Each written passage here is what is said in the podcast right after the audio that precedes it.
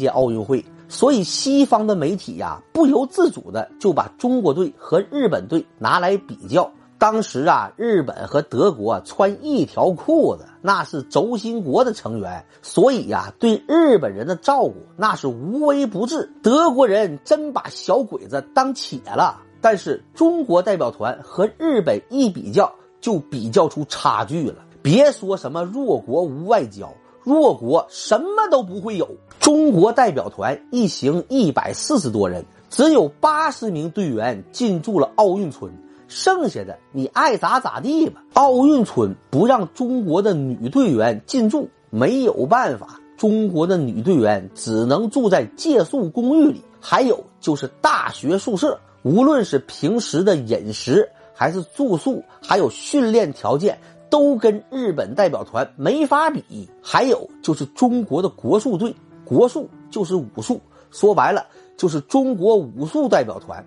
武术啊，不作为奥运会的比赛项目，它只作为一个表演项目。所以德国人呢，不让中国的国术队进驻奥运村。特别搞的是，把中国的国术队放到了德国的兵营里。中国的国术队呀，一天天跟着这帮德国的大兵作息时间走。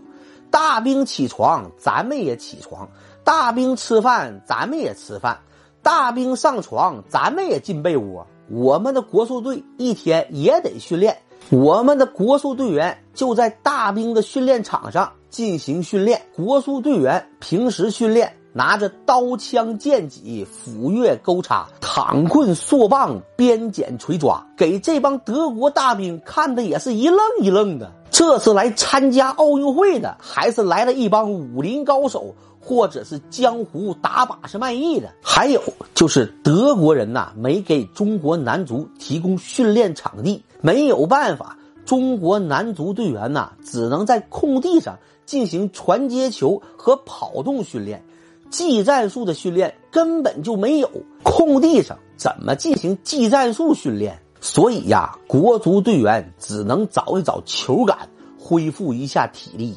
当时我们中国男足的球员呐，憋下了一口气，一定要为国争光，在赛场上见个高低。于是，一九三六年柏林奥运会男子足球比赛的抽签仪式开始了。当年呢，奥运会足球比赛没有小组赛，上来就是淘汰赛。中国队的手气那简直是逆天了。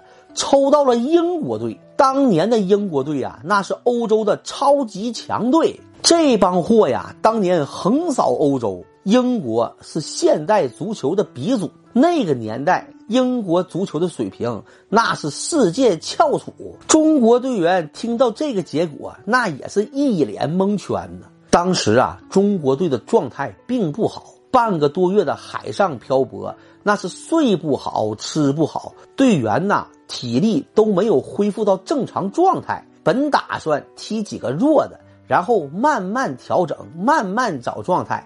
这下完了，上来就怼王者。当时啊，全世界的球迷还有体育记者，都认为中国队会大比分失利，而且这个比分呐会达到两位数。这场比赛呀，没有任何悬念了。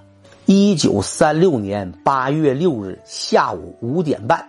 在康姆逊球场，这场比赛呀将载入中国足球历史。中国男足终于等来了奥运会上的首战。当时啊，中国代表团的团长戴季陶亲自到现场为国足呐喊助威，还有中国驻德国大使程天放也亲自到了现场为国足加油鼓劲儿。还有五百多名当地的中国留学生来到了球场，为中国队摇旗呐喊。中国队在这场比赛中表现的可以说是可圈可点。上半场居然跟英国队打上了对攻，双方都有威胁射门，中国队不落下风。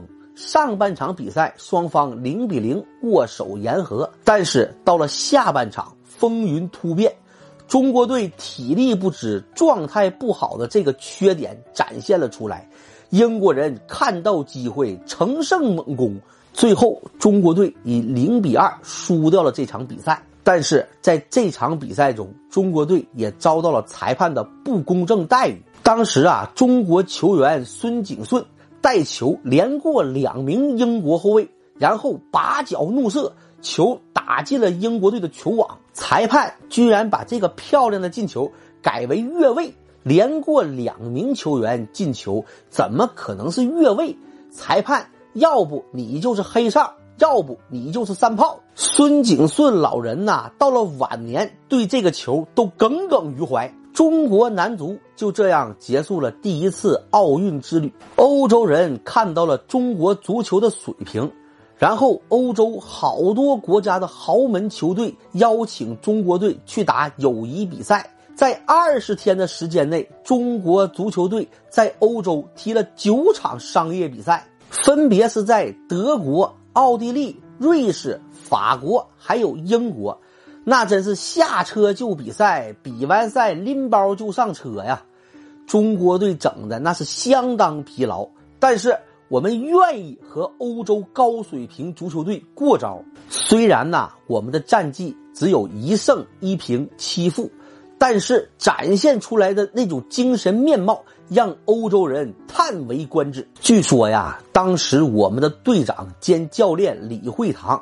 因为在比赛中表现出色，受到了欧洲多家豪门的青睐。但是，已年过三十的李惠堂啊，还是婉拒了对方开出来的合同。这次中国男足的欧洲之旅，给欧洲人留下了深刻的印象，比日本足球和韩国足球强太多了。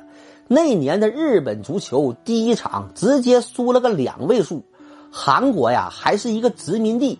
根本就没有资格参加奥运会，所以我们中国足球是有光荣传统的。后来抗日战争爆发，我们中国队的好多球员呐，都积极的投入了抗战。当年我们的主力后卫陈震就是一名轰炸机的机枪手。一九四一年壮烈殉国，这是中国足球的一名烈士。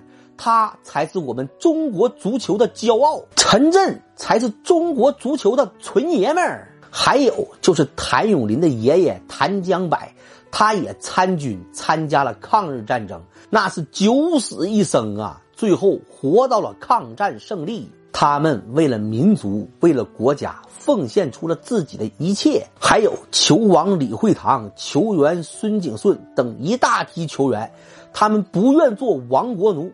在后方积极的操办义赛，为抗战捐款。这一波中国男足的球员为了抗战，那是有钱的捐钱，有力的出力，甚至奉献出了自己的生命。这样的中国足球，才是我们真正。